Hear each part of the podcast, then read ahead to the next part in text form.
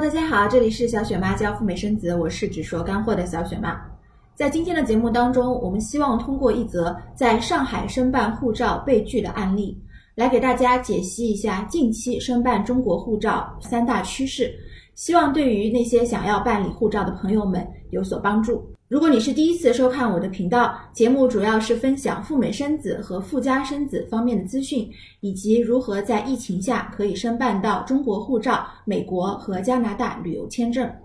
你可以扫码或者微信五九八七零五九四找到小雪妈本人做付费的咨询。好，让我们现在开始。前两天，小雪妈收到一则油管网友的分享。他告诉我，本周一呢，他在上海的出入境管理部门申办护照的时候被直接拒掉了。理由是什么呢？非常的直截了当，因为你没有上海本地的户籍，也没有上海的居住证和社保，所以呢，你不能够在我们这里办理。所以这个网友呢，就打算回到他的户籍所在地再去试一下。我把这则信息分享在我们油管的社区之后呢，也有网友反馈说，年前他就在上海拿到了护照，没想到年后办理呢又收紧了。所以呢，我们来说一说在近期申办护照的三大趋势。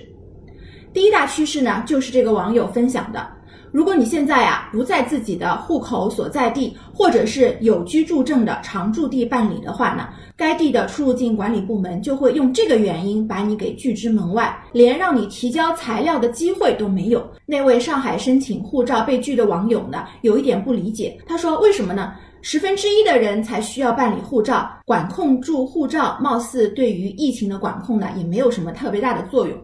这个问题呢，小雪妈是这么理解的。在当下呢，本地的官员们对于疫情控制是非常的紧张的，他们宁可扼杀一个公民申办护照的机会，也不能够任由这个公民拿到护照之后呢，把疫情的这个风险带到本地来。在哪个地方出现了问题，官员都是要被问责的。归根结底呢，还是疫情控制没有放松的这个原因。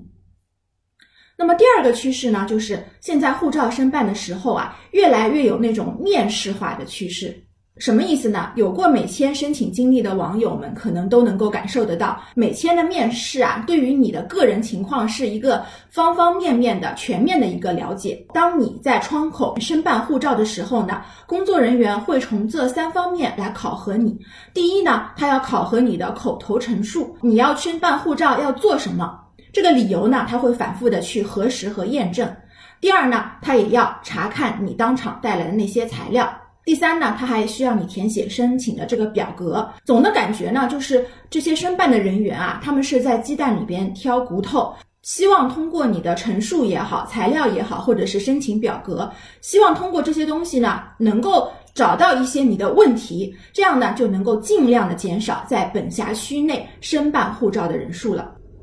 那么第三大趋势呢，就是如果不到最后一刻你没有拿到自己的护照啊，很有可能会发生变数的。小雪妈之前呢也有提供一些资讯给到我们护照办理的申请人，有一些情况呢是这样子的，他们在一个比较小的一个县城或者是城市申办到护照之后呢。兴高采烈，满心欢喜，以为已经成功了。但是呢，过了不久之后，又接到对方打过来的一一个电话，意思是上级的主管部门没有批准。到了最后一步呢，又被拦下来了。所以说呢，如果不到最后一刻呢，你千万不能够松懈下来。那些该准备的材料呢，还是得要备好。不到最后一刻呢，你永远不知道谜底是什么。最后呢，我们来展望一下啊，接下来的在这个中国护照申办方面的趋势是怎样的？那么我个人认为呢，尽管在这个疫情控制方面有了各种各样的利好，比方说疫苗呢接种已经全面的铺开了，包括美国呢拜登的政府也宣布说他们有信心在五月底之前给所有的成人提供这个疫苗的供应，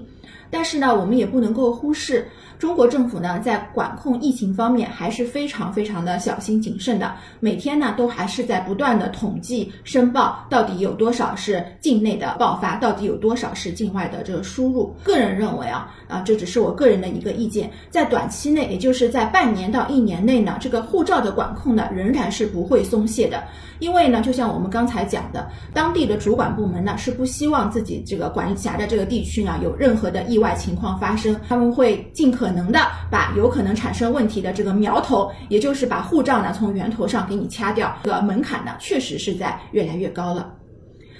好的，那么这就是今天小雪妈给大家分享的在护照办理方面的一些呃资讯，这只是我个人的一些观察和体会。如果你在护照办理方面有任何的资讯或者是经验的话呢，也非常欢迎大家，恳请大家能够把你宝贵的经历分享到我们的节目当中来。祝福大家，人人都能够办到中国护照，人人都有机会迈向你梦想的第一步。那么我们下期节目再聊了，拜拜。